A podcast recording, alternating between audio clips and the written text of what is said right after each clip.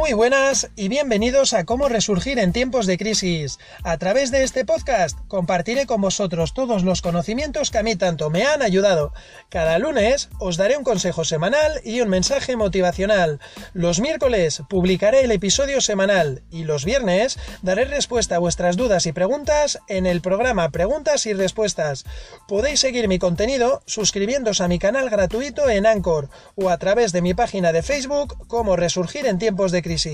No olvidéis comentar y dar 5 estrellas si os ha sido de utilidad el contenido de cada episodio. Muchas gracias y sin más, comenzamos.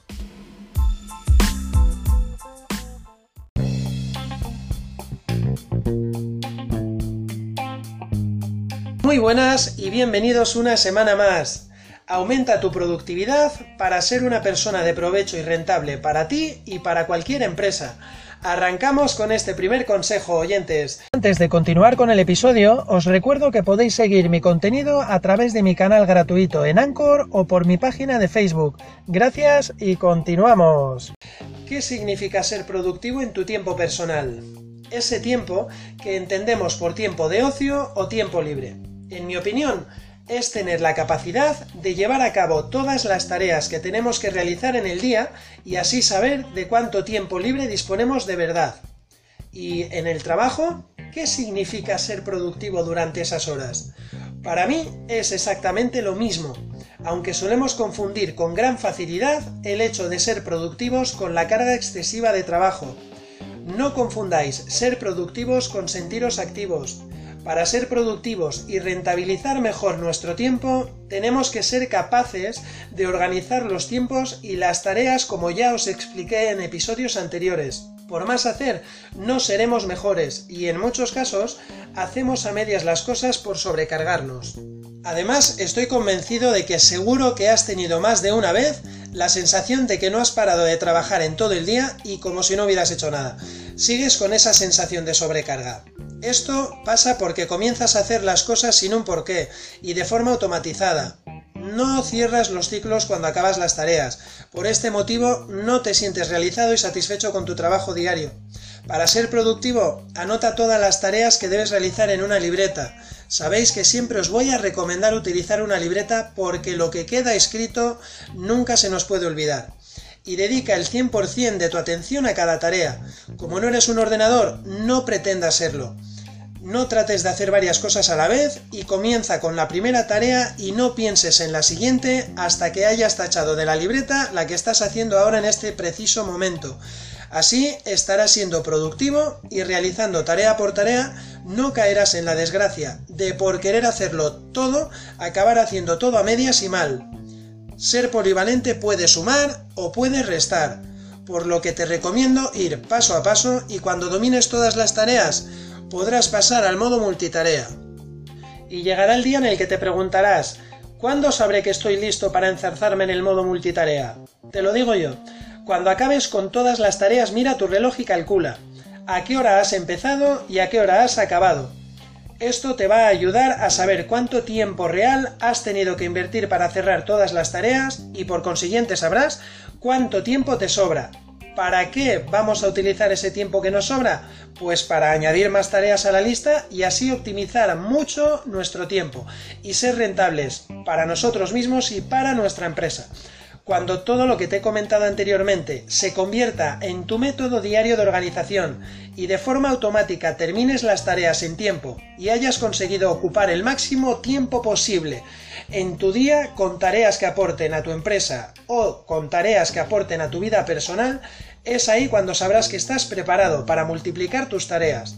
Hasta entonces es preferible que vayas una a una y que todas salgan bien. Os voy a definir cuál es la definición idónea para mí de una persona altamente productiva. Para mí, una persona productiva principalmente es una persona eficiente, y esta persona tiene la gran capacidad de gestionar todo su entorno y tareas. Además, sabe cumplir sus objetivos establecidos con nota, y no suele cargar tareas pendientes para mañana. Esta sería para mí la persona altamente productiva.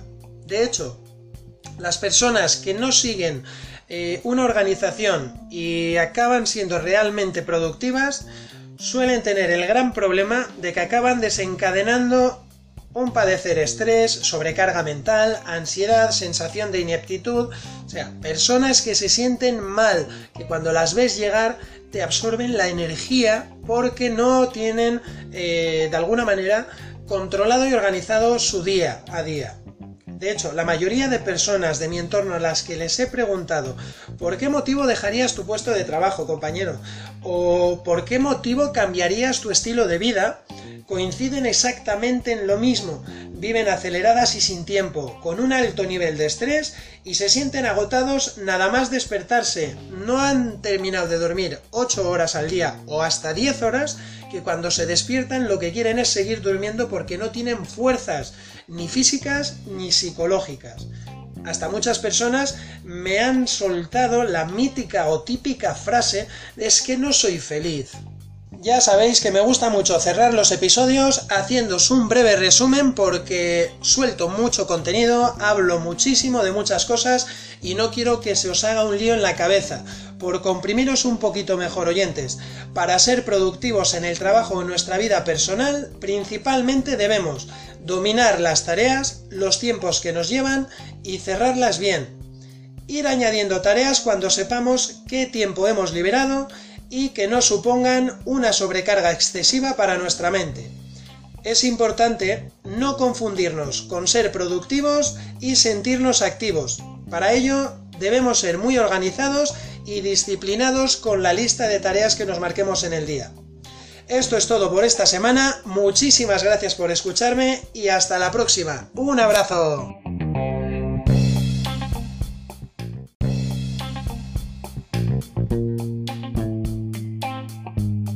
Si te ha servido de utilidad el contenido de este episodio, no olvides compartirlo para seguir ayudando a cuantas más personas sea posible. Deja tu comentario y si me das 5 estrellas, me estarás ayudando para seguir creando contenido de calidad. Gracias por llegar hasta el final del episodio y hasta la próxima semana.